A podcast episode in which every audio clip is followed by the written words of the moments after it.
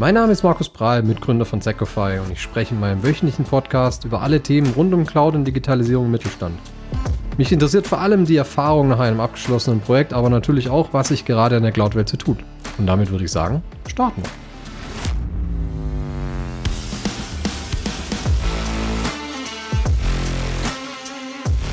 Es mal wieder Zeit, sich einer Studie zu widmen. Heute gucken wir uns die ja, neueste Gartner-Studie äh, mit dem Fokus wichtigste strategische Technologietrends für 2023 einmal genauer an. Ich werde hier versuchen, einigermaßen ja, drüber zu gehen. Wir äh, verlinken die Studie auf jeden Fall auch nochmal in den Show Notes, falls ihr da mehr in die Details rein wollt. Aber ich denke, es ist ganz interessant, da einfach mal drüber zu gehen, weil es ähm, eben mögliche Technologietrends sind, mit denen man sich die nächsten ja, drei Jahre beschäftigen sollte als Unternehmen. Und deswegen ist es natürlich relevant zum einen für Geschäftsführer und zum anderen für IT-Entscheider, was ich beides bin. Von dem her möchte ich da auch das, was ich ähm, da einigermaßen ja, mitgenommen habe, äh, heute auch nochmal kurz ansprechen und durchsprechen. Und wenn man sich die Studie anschaut, dann äh, sieht man, dass Gartner hier ja zehn Trends mitnimmt diese letztendlich erstmal in, in vier grobe Kategorien unterteilt. Und äh, die werden wir uns dann auch blockweise durchgehen. Wir haben hier zum einen den Block der Optimierung, wir haben den Block der Skalierung, wir haben den Block der Pionierleistung, also was ist neu. Und wir haben eigentlich so einen Block, der alles umspannt, der äh, betitelt ist mit nachhaltige Technologien. Genau. Was wir jetzt da alles drin haben als Trends, das schauen wir uns jetzt in den nächsten Minuten an. Aber warum ist es überhaupt relevant, sich mit diesen Themen zu beschäftigen? Ich meine, wenn man sich jetzt moderne oder fast alle Geschäftsmodelle eigentlich anschaut, sind Technologien, Technologie an sich irgendwo ein, ein Schlüssel und ein, ja, ein, ein verankertes Thema, das man in, in jeder Wertschöpfungskette in irgendeiner Art und Weise sieht. Bei manchen modernen, bei manchen vielleicht ein bisschen konservativer, aber letztendlich beschäftigt sich jeder in seiner Wertschöpfung in irgendeiner Art und Weise mit Technologie. Und deswegen ist es wichtig, einigermaßen über die neuesten Trends ja, Bescheid zu wissen. Nicht um gleich zu sagen, okay, mache ich, aber zumindest um eine fundierte strategische Entscheidung zu treffen. Okay, ich weiß, dass dieses Thema da ist, möchte mich aber jetzt noch nicht damit beschäftigen. Oder ist es vielleicht einfach jetzt noch kein Thema für mich? Und deswegen gucken wir uns die heute einfach einmal. Ja, und der, der erste Block, den wir uns jetzt anschauen, ist eben die Optimierung. Ähm, ich lese es gerade mal ab, wie das ähm, Gartner hier beschreibt. Die verstehen darunter die Optimierung der IT-Systeme für mehr Zuverlässigkeit, Verbesserung der datengesteuerten Entscheidungsfindung und Erhaltung der Wertintegrität von KI-Systemen in der Produktion. Und äh, da haben wir relativ schnell drei ja, Subthemen drunter, ähm, die eben diese ähm, ja, die Optimierung unterstützen. Das eine ist ähm, ein digitales Immunsystem, was das ist, kommen wir gleich dazu. Ähm, Applied Observability, also praktisch ähm, erweiterte oder umgesetzte Beobachtung und KI-Trism, also letztendlich die angesprochene Verwaltbarkeit von KI-Daten und von dem, was letztendlich mir KI-Systeme rausgeben in der Produktion. Und wenn wir uns hier den Punkt 1, eben das digitale Immunsystem letztendlich anschauen, ist da eigentlich nichts anderes dabei, was wir schon jahrelang machen. Das heißt, wir versuchen, ähm, IT-Systeme, IT-Landschaften, Technologien widerstandsfähiger zu machen gegen äußere oder gegen Chaos-Einflüsse. Bedeutet, wir setzen uns damit auseinander, ähm, wie bin ich fehlertoleranter, wie kümmere ich mich darum, einfach weniger Ausfallzeiten zu haben, mit dem Fokus ein besseres Nutzererlebnis, besseres Kundenerlebnis ähm, zur Verfügung zu stellen oder aber auch ähm, einfach meinen Betrieb äh, sauberer laufen zu haben und eben nicht durch einen Ausfall oder durch Fehler, durch ähm, ja, irgendwelche anderen Unzuverlässigkeiten dafür zu sorgen, dass meine Wertschöpfung in irgendeiner Art und Weise zusammenbricht. Und wenn wir uns auf die Maßnahmen schauen, dann sieht Gartner das nach wie vor als ein Geschäftsführungsthema. Bedeutet, die Empfehlung ist letztendlich, dass die Geschäftsführung es auch unterstützt, dass äh, Teams geschaffen werden, die eben sich um solche ja, Resilience-Themen kümmern, die ähm, aber auch äh, ja eine Kultur der, ähm, der Zusammenarbeit fördern zwischen Entwicklungs-, Sicherheits-, Betriebsteams. Also ich sage mal, den, den DevOps-Gedanken vielleicht ein bisschen mehr in, die, in eine produktionsbereite Umgebung zu ziehen, aber eben auch das äh, Belohnen und Fördern äh, von Verbesserungen, die eben auf Resilienz einzahlen und die ja eben dafür sorgen, dass ähm, ja, meine, meine Infrastruktur einfach, ja, ich sag mal, einfach stabiler wird ja, und äh, zuverlässiger wird. Punkt 2 in der Optimierung ist ähm, Applied Observability, bedeutet eigentlich nur, ja, mit dem, was ich beobachte, äh, fundierte, ähm, datengesteuerte Entscheidungen zu treffen. Also letztendlich das Reporting, was wir auch schon seit Jahren machen und was wir seit Jahren versuchen, eben aus den Daten, die wir im Unternehmen bekommen, bessere Entscheidungen zu treffen und hier ähm, die richtigen, ja, ähm, die richtigen Schlüsse auch zu ziehen. Heißt, aus Rohdaten versuchen wir einen Kontext zu kreieren. Aus diesem Kontext versuchen wir Analysen zu ziehen und auf Basis von diesen Analysen ja, treffen wir Entscheidungen und äh, die Entscheidungen beobachten wir, was wir dann letztendlich wieder auf den, auf den Anfang des Kreises zurückführen und sagen, okay, passen denn meine Rohdaten, habe ich die richtigen Rohdaten, um dann eben ja das Ganze von vorne so anzufangen. Und das kann man natürlich auch in, in Geschäftsmodelle übersetzen. Tesla ist da jetzt gerade auch hier in diesem Bericht genannt, war ja auch im Anfang dieses Jahres sehr stark hier in der Presse deswegen, weil man eben sagt, auf Basis von dem Scoring, ähm, das ein Fahrer hat, also wenn man praktisch das Fahrverhalten beobachtet und sagt, okay, du fährst gut oder halt nicht so gut, das dann letztendlich Auswirkungen auf vielleicht Leasingraten hat, auf Versicherungen hat und eben da eben diese Daten, die man hat, zu nutzen, die eben auf ein, ja, ich sage, auf ein, ein Geschäftsfeld zu übersetzen. Ist auch eine Möglichkeit, eben diese Datenauswertung nicht nur intern zu nutzen, sondern vielleicht sogar irgendwo in ein Geschäftsfeld, in, äh, in Business zu übersetzen. Und deswegen ja, überrascht die, ähm, die Maßnahmen, die, die daraus resultieren, auch nicht. Bedeutet einfach, man soll sein, seine Daten handhaben als sehr kostbares Gut, ähm, sich damit auseinandersetzen, was kann ich damit tun. Und aber auch einfach schnelle, standardisierte Entscheidungen aus diesen Daten zu treffen. Kommt da auch immer wieder so ein Beispiel in den Kopf, wo eben Automatismen bessere ähm, ja, arbeiten, wie eben dann der Mensch, wenn er aus gewissen Daten ähm, Schlüsse zieht. Ähm, es gibt eine Hochwassermauer in den Niederlanden, die ab einem bestimmten Pegelstand einfach die Tore zumacht. Das ist eine enorme Kosten für die Stadt letztendlich, weil man hat Transportausfall, man hat ähm, ja verschiedene Themen, die eben da mitkommen. Gleichzeitig ist es deswegen so, dass die, wenn ein Mensch diesen Knopf betätigen müsste, sagt, ja, ich bin jetzt bloß ein Zentimeter Wasserstand drüber, das sinkt gleich wieder. Da aber das Risiko eben erhöht, und deswegen hat man da eben die Option Mensch rausgenommen und gesagt, ich habe hier nur noch einen Automatismus und sobald ich auf diesem Punkt bin, schließe ich die Tore. Und das wäre eigentlich genau das aus, der, aus den Rohdaten, die ich habe, ähm, ja, datengesteuerte Entscheidungen zu treffen. Und die kann ich vielleicht sogar ähm, in einer gewissen Art und Weise einem Nichtmenschen übergeben. Das dritte Thema der Optimierung ist, KI richtig zu äh, bewerten. Wir haben es jetzt ein paar Mal gehabt in der, ähm, in, in, der Presse auch wieder, dass ChatGPT dümmer wird, dass ähm, wir mit ChatGPT das Thema haben, dass man sich vielleicht nicht mehr so auf die Daten verlassen kann, wie man es vielleicht am Anfang der Implementierung hatte. Ähm, das heißt, wir haben hier einen Verfall von, von Verlässlichkeit der Daten, die ich eben aus dieser KI rausbekomme. Und das ist genau das Gleiche auch zu erwarten für KI-Systeme, die ich, die in gewisser Art und Weise selbstlernend sind und die, ähm, die ich auch im Unternehmen einsetze. Das heißt, umso mehr ich auf KI setze, werde ich auch umso mehr dafür gezwungen sein, zu schauen, okay, wie vertrauenswürdig ist mein KI-System und wie vertrauenswürdig sind die Ergebnisse, die ich rauskomme. Wie zuverlässig ist es, vor allem auch wie robust. Und dann haben wir natürlich noch irgendwo auch das Thema Datenschutz da außenrum kreisen, weil ich natürlich mit sehr, sehr vielen Daten arbeite. Heißt, eine des großen Themen wird sein, nachdem wir jetzt alle offen sind, mehr und mehr KI ähm, im Unternehmen einzusetzen, wie behandle ich KI-Systeme und äh, welche Maßstäbe setze ich dran? Und vor allem, wie kontrolliere ich es, wenn ich selber nicht mehr, mehr verstehe, wie eine KI ähm, Entscheidungen trifft letztendlich.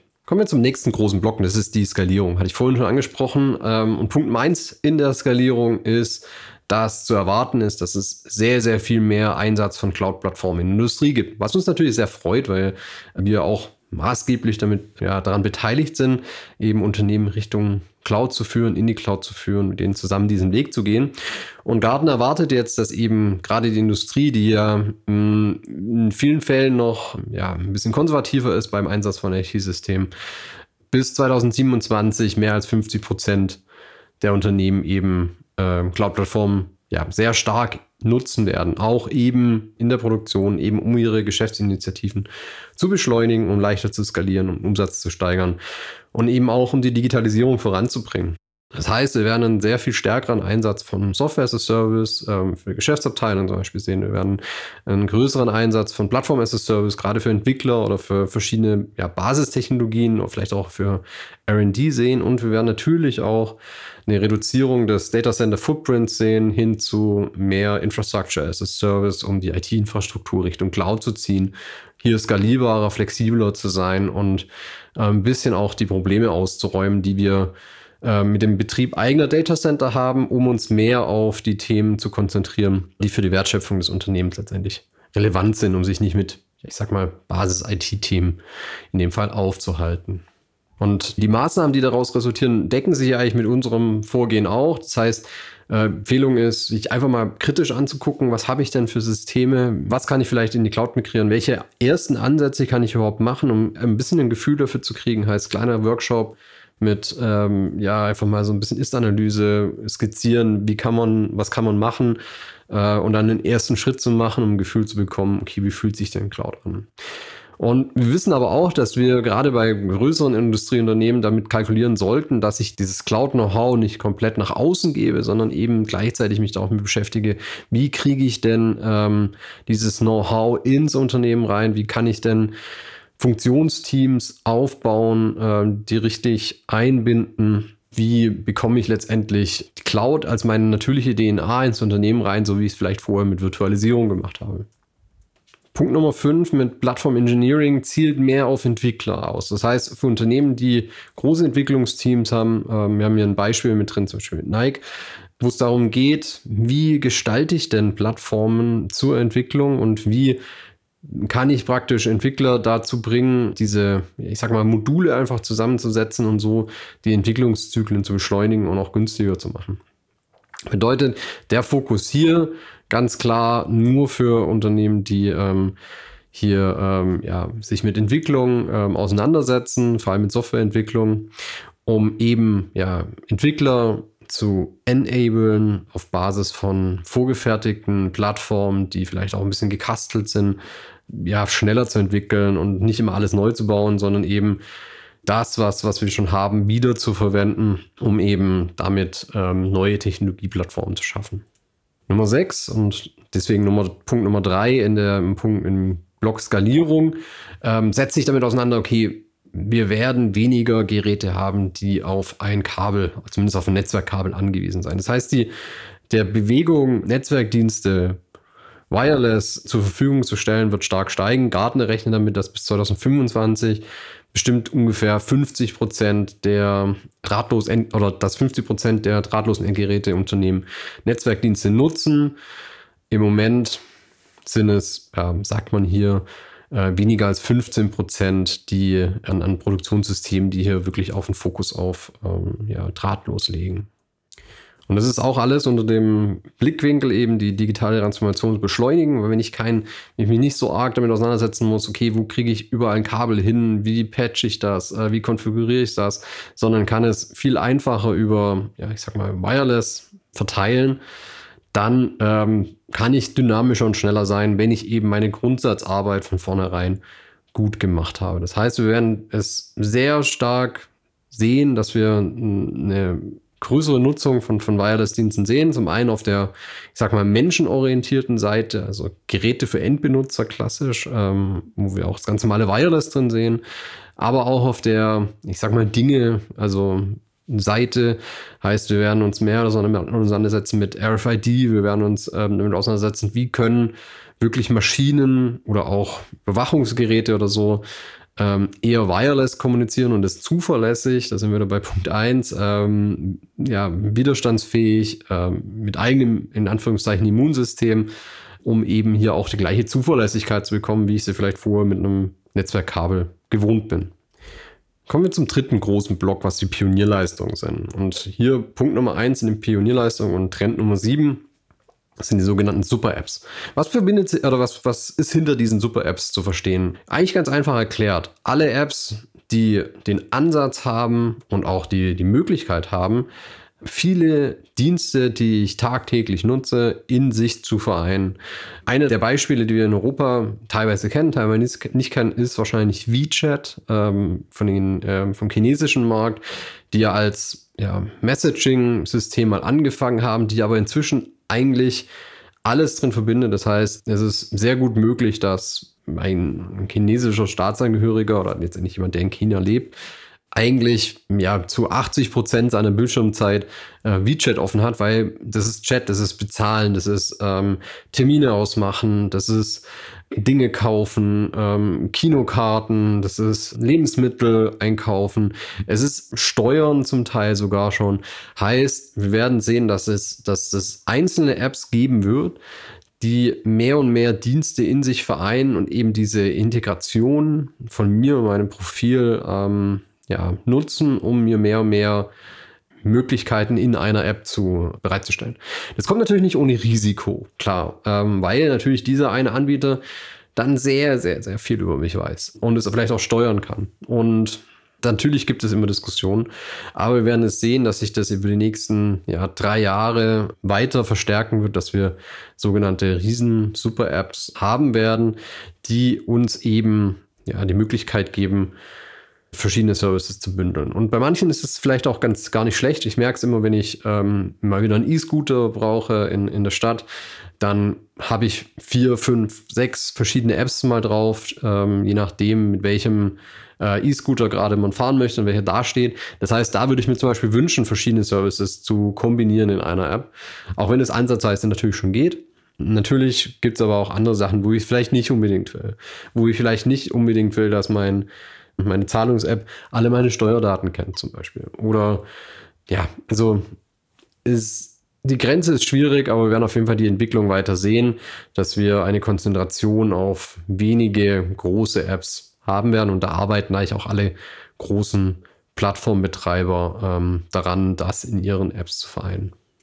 Trend Nummer 8 sind die adaptiven KIs. Und natürlich sind die hier eine Pionierleistung, weil im Moment haben wir sie eigentlich noch nicht so richtig. Was verbirgt sich dahinter? Dahinter verbirgt sich eine KI, die sich je nach hm, Nutzerverhalten, äh, je nach Entwicklung anpasst an das, was sie tun soll. Im Moment haben wir ganz viele spezialisierte KI-Systeme wie ähm, ChatGPT für Text, äh, Midjourney für Bildergenerierung, ganz viele andere ähm, KI-Systeme, die rein nur darauf fokussiert sind, einen gewissen ein gewisses Thema abzuhandeln. Unter adaptiven KIs könnte man jetzt verstehen, dass die aus ja, Verhaltensmustern, aus früheren menschlichen, maschinlichen ähm, Erfahrungen lernen und sich eben an die realen Umstände anpassen. Und da wird natürlich es umso schwieriger zu verstehen, zum einen, was passiert da drin, ähm, zum anderen aber auch zu verifizieren, okay, was, was da hinten rauskommt, passt es überhaupt? Heißt immer wieder bei dem, beim anderen Trend, sich sehr kritisch mit KI auseinanderzusetzen mit KI-Systemen und auch mit den Ergebnissen, die letztendlich dabei rauskommen. So, Endsport. Punkt Nummer 9. Ähm, muss ich ein bisschen schmunzeln. Es ist nicht tot zu kriegen, äh, das Metaverse. Äh, sicher nichts für die nächsten 1, 2, 3 oder ein, zwei Jahre. Ähm, Gartner sagt das jetzt voraus, für ist ein Thema in ja, 27 oder so, ähm, dass wir da die meisten großen Unternehmen ja, als digitalen Zwilling irgendwo in, im Metaverse sehen werden und dass da sehr, sehr hohes Potenzial für viel Umsatz ist. Was ist Metaverse? Das ist letztendlich die virtuelle Welt, aber losgelöst von, ich sag mal, Webseiten, sondern viel, viel mehr darauf ausgelegt, sich da drin aufzuhalten, zum Beispiel über ja, äh, Virtual Reality, aber auch im, ja, einfach wirklich für den Mensch geschaffene äh, Umgebungen, die sich leichter anfühlen, jetzt, was wir, wie wir Internet und Informationen im Moment konsumieren. Heißt der nächste große Schritt eigentlich fürs Internet und für ein äh, Zusammenkommen in einem virtuellen Raum. Und hier möchten sich natürlich auch Unternehmen aufhalten. Zum Beispiel JP Morgan überlegt hier Banken aufzumachen. Das heißt, ein Bankensystem in diesem Metaverse zu implementieren, damit ich zum Beispiel Möglichkeiten haben, Währungen da drin zu tauschen und ähm, da eben am Leben Zeit zu nehmen. Also es wird eine Mischung aus ähm, Rollenspiel, ähm, aus, aus, einem, aus einer Welt, wo man, ja, Social Network letztendlich, die hier zusammenkommt. Ähm, zumindest kalkuliert man das im Moment. Und die eine neue Art und Weise des virtuellen Zusammenkommens und des virtuellen Umgangs letztendlich ähm, ja, als Ziel hat. Ich bin da sehr gespannt, was man bis jetzt gesehen hat. Ich meine, die ersten beschäftigen sich schon damit. Was man bis jetzt gesehen hat, ist eher enttäuschend, aber man soll es ja nicht abhaken. Ähm, aber für mich persönlich im Moment eher noch nicht so das große Thema, ähm, mich damit zu beschäftigen. Kommen wir zu Trend Nummer 10. Und das ist eigentlich der Trend, der auch die anderen ja, neuen Trends äh, umspannt. Äh, ist nachhaltige Technologie. Und da kann man jetzt viel drunter verstehen. Und wir sind natürlich gedanklich sehr schnell bei Umwelt, das heißt bei Klima, Energie, ähm, Effektivität, letztendlich wie tue ich was für die Umwelt. Aber es ist auch der Sozialbereich. Das heißt, was hat mein Unternehmen für einen Impact auf das Land, das, ähm, die Stadt um mich, um, um die Menschen um mich herum? Heißt, was habe ich für einen Einfluss auf Gesundheit, Bildung, humanitäre Hilfe und so weiter? Und es ist aber auch ein Thema äh, der Governance. Heißt, wie gehe ich mit Identitäten um? Wie gehe ich mit Datenschutz um? Ähm, wie mache ich Risikokalkulation? Wie führe ich mein Unternehmen nachhaltig. Das heißt, dass es stabil und auch ähm, auf Dauer funktionieren kann. Und das ist eigentlich ein Thema, das, das wir jetzt schon sehen, dass es kommt. Das heißt, wir haben immer mehr ähm, auch Cloud-Provider, die sagen, äh, wir haben es auch bei Apple gesehen zum Beispiel, die sagen, ja, wir gucken mehr und mehr nach der Umwelt. Wir schauen, dass wir ähm, nicht so einen großen Impact haben letztendlich, dass wir CO2-Fußabdruck reduzieren. Ähm, wir sehen es auch bei den Cloud-Providern, dass die versuchen, ihre ähm, ja, Cloud-Infrastruktur umweltfreundlicher hinzubekommen, dass der Energieverbrauch nicht so hoch ist, dass, ähm, dass, er, äh, dass es effektiver ist letztendlich ähm, und dass halt nicht so viel Treibhausemissionen ausgestoßen werden. Was wir aber definitiv eben schon sehen, ist, dass diese Werte reported werden müssen teilweise und angefragt werden, wenn man eben jetzt zum Beispiel an der Börse gelistet ist. Heißt, ähm, wir werden mehr und mehr Unternehmen nächstem Jahr sehen, die dazu verpflichtet sind, ähm, bei ihrem Jahresbericht auch eine Aussage über genau diese Themen geben zu müssen. Was Unternehmen jetzt gerade schon vor Herausforderungen stellt, weil sie gar nicht wissen, wo kriege ich die Daten überhaupt her. Auch da sind wir eben wieder beim ähm, Daten erheben und die Beobachten zu, Beobachtungen zu übersetzen.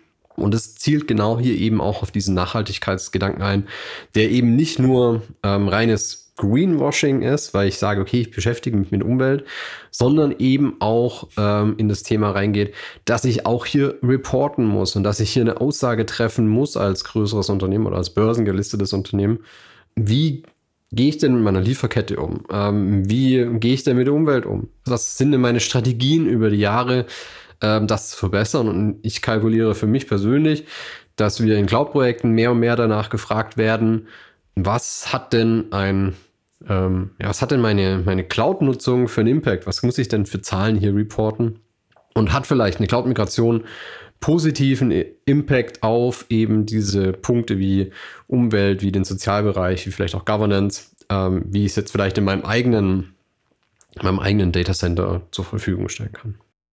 Ja, das war ein kurzer Überblick über die zehn Trends, die die Gartner hier eben auflistet. Nochmal zu, zum Zusammenfassen. Wir haben eben diese vier Oberpunkte Optimierung, Skalierung, Pionierleistung und nachhaltige Technologien, wo wir bei Optimierung, Skalierung und Pionierleistung jeweils diese drei Unterpunkte hatten und die Nachhaltigkeit letztendlich, ja, das, die all, alle Themen hier, alle neuen Themen äh, umfasst. Wir packen die Studie auf jeden Fall in die Shownotes rein. Ähm, lest euch gern durch, ähm, scrollt drüber, gibt es auch auf Deutsch. Das heißt, es ist auch relativ einfach zu äh, durchzulesen, zu verstehen. Gibt eigentlich genau diese Themen wieder. Was man hier noch zusätzlich in der Studie drin sehen wird, beispielsweise ist, äh, wann sollte ich mich denn mit was beschäftigen? Also in, direkt jetzt oder erst vielleicht reicht es auch in drei Jahren zum Beispiel. Äh, das ist gleich am Anfang von der Studie, also schaut da gerne rein. Und ansonsten, ähm, vielen Dank heute fürs Zuhören. Ich hoffe, das war ähm, interessant, da einen Überblick zu kriegen, mit was sich Unternehmen, zumindest in der Meinung nach Gartner, ähm, technologisch die nächste Zeit beschäftigen sollten. Und ähm, falls ihr Fragen habt, wie immer, gerne einfach anschreiben. Ähm, am besten über LinkedIn. Auch den Link von mir findet ihr äh, in der Shownote. Und ansonsten sage ich vielen Dank fürs Zuhören. Bewertet uns gerne. Und ansonsten sage ich bis zum nächsten Mal.